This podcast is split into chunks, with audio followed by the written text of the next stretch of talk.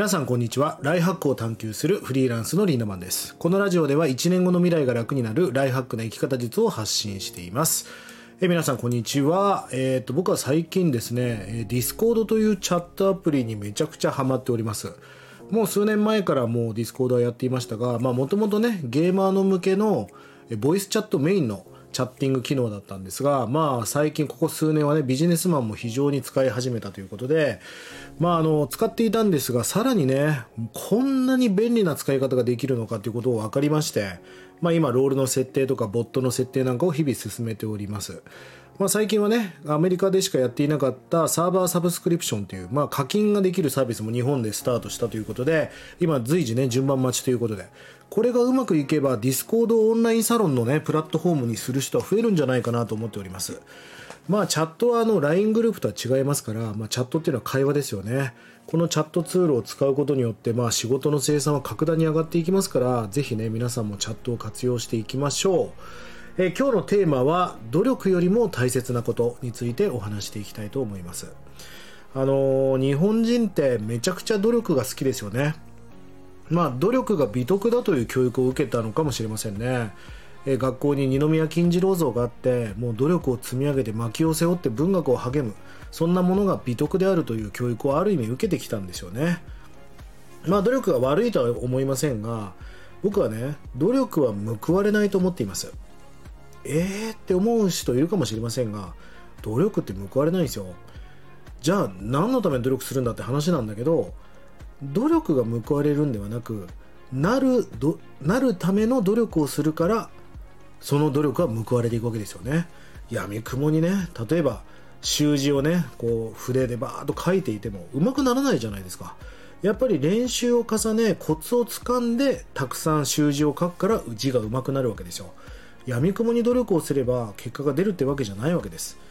ではじゃあ努力よりも大切なことは何なのかってことですよね。えー、もうこれが今日のコアな話なんだけどめっちゃ大事な話よこれ、えー、努力よりも大切なことはですね今から話す3つのタームをきっちり理解していくってことが重要なんですじゃあその3つのタームとは何か。努力よりも大切なことは3つあるんですまず分かる。そしてやる。そして結果なる。この分かるやるなるというもうこの三原則のような3つのターム。この順序でしか達成や成果っていうのは生まれていかないわけですよね。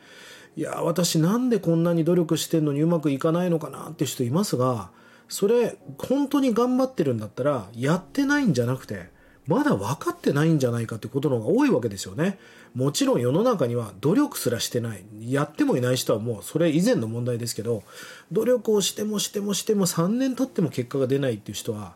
もうこれ以上何かをやるんではなくて、ちゃんと理解して分かっていくっていうことを頑張らなきゃいけないってことですよね。それはそうじゃないですか。分かっていったことをたくさんやっていけばなるに決まってるんです。まあ今ね、WBC で盛り上がってるので、まあじゃあこれ例えば野球で例えると、僕は今日ホームランの打ち方をもう徹底的に皆さんに教えたとしますよね。バットの握り方とか、ここの筋力を鍛えた方がいいよとか、えー、もうとにかく理論的なことをもうこれさえ理解すれば絶対誰でもホームランを打てるんだっていう打ち方を教えたとしましょう。じゃあみんながね、それをセミナーを10時間ぐらい受けて、もうコツを全部掴んで、よし、分かったぞと。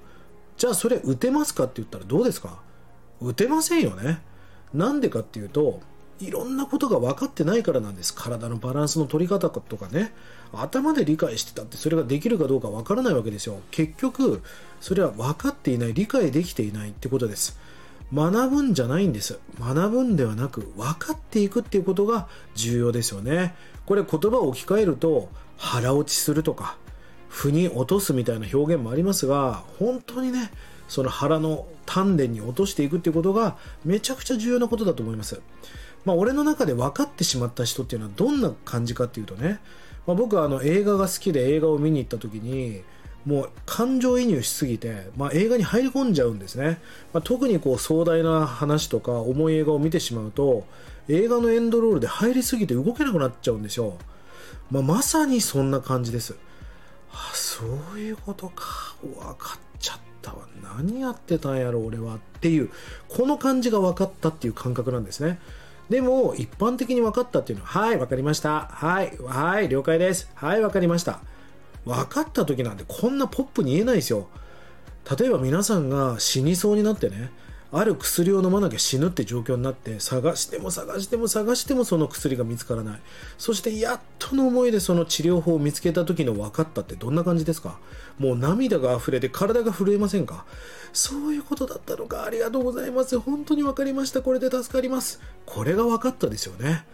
いや人生でこの何かを分かっていくっていうのは本当に素敵なことだし幸せなことだし楽しいことなんです。そんな日々の気づきみたいなものを毎日起こしていきましょう皆さん。分かっていく人たちのじゃあ共通点は何かという話をね最後にしたいと思います。たくさん分かってたくさん気づいていく人たちっていうのはねもう明確なビジョンがあります。もう絶対こうなりたいっていうもう期限付きなもう数字がはまったね明確なビジョンや夢や目的目標が決まってるわけですよね。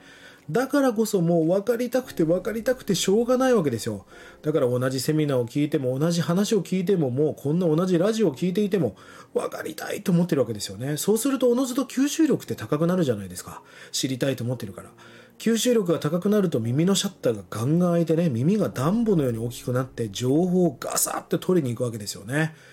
えー、分かっていく人たちっていうのは明確なビジョンがあるから知りたい分かりたいっていうエネルギー値が上がっていくってことなんです。つまり皆さんが明確なビジョンや目的を持つってことがこの話の一番重要なポイントなのかもしれません。人生で毎日気づき分かっていくっていうことは本当に素敵なことで幸せなことです。今日話した分かるやるなる。一番大切なのはまず初動のわかるです。ぜひ毎日ね、たくさんのことを分かって、最高な人生、最高なライフを形成し、ライフハックをね、形成していってください。それでは今日も素敵な一日をリンダマンでした。まったね花粉に負けないで